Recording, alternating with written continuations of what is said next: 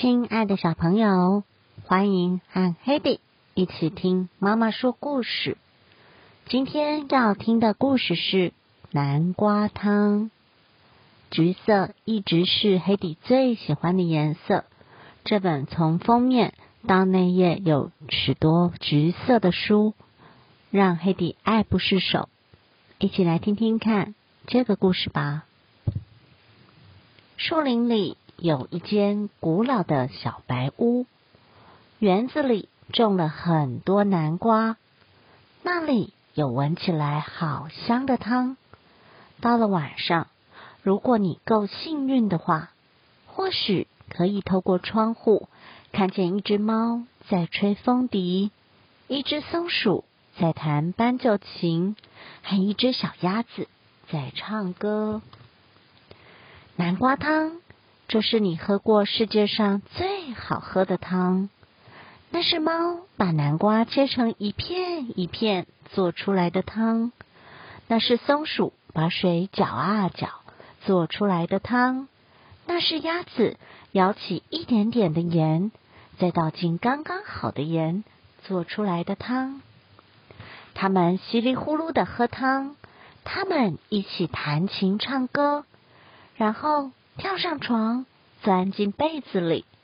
那是猫缝出来的被子，那是松鼠绣满了花边的被子。被子里塞满了鸭子柔软的羽毛。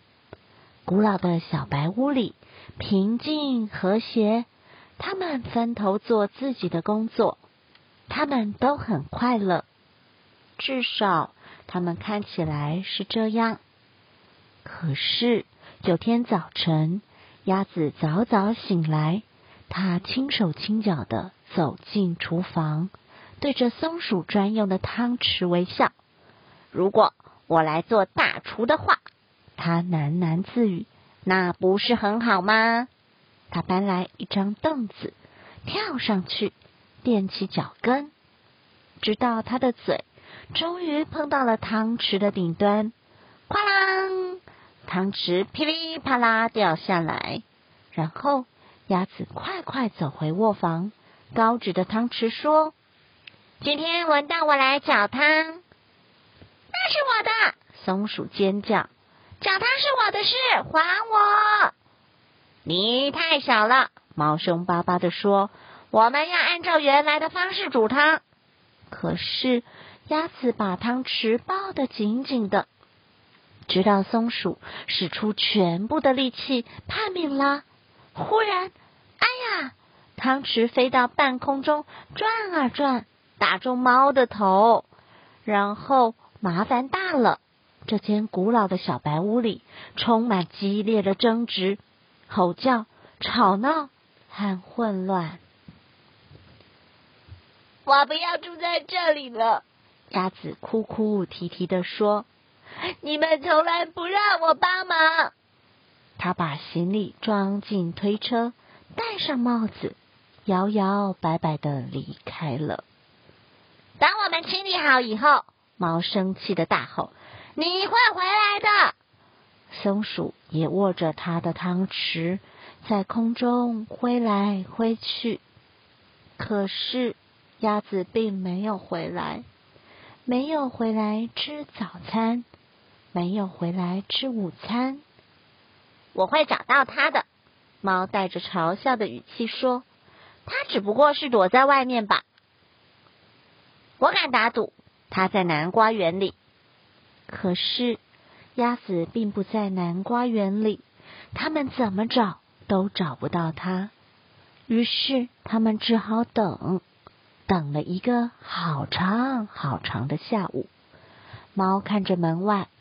松鼠在地板上来来回回走着，他们咕哝着：“等那只鸭子回来，一定会跟我们道歉。”可是鸭子没有回来，甚至没有回来喝汤。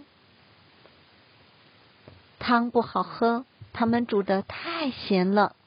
反正他们一点也不饿。他们两个对着晚餐哭泣。眼泪掉进汤里，把汤弄得更咸了。松鼠吸了吸鼻子，说：“我们应该让他搅汤的。他只不过是想帮忙。猫流着眼泪说：“我们出去找他吧。”猫和松鼠在好黑好黑的树林里走来走去，而且越走越害怕。他们担心鸭子独自在树林里遇到狐狸、遇到狼、遇到巫婆、遇到熊，可是他们找不到它。他们急急忙忙走啊走，走到非常陡峭的悬崖边，猫哭着大喊：“说不定它掉下去了，我去救它！”松鼠吱吱叫，它顺着一条摇摇晃晃的长绳子爬下去。它到了地面，四处都找遍了，可是却找不到鸭子。然后猫悲伤的说。说不定鸭子找到比我们更好的朋友了，有可能。松鼠大叫：“那些朋友愿意让它帮忙。”他们拖着沉重的脚步往回走，一路上越想越觉得他们的想法准没错。可是快到家时，他们看到古老的小白屋里亮着灯，是鸭子。他们一边尖叫，一边冲进门。鸭子看到他们，好高兴，而且它也好饿。虽然已经很晚了，他们还是决定一起做一些南瓜汤。鸭子搅汤的时候，猫和松鼠一句话也没说。即使鸭子搅得太快，把汤溅到锅子外面。即使锅子烧起来了，猫和松鼠还是不说话。然后，鸭子告诉松鼠要放多少盐。结果，这一锅汤还是你喝过世界上最好喝的汤。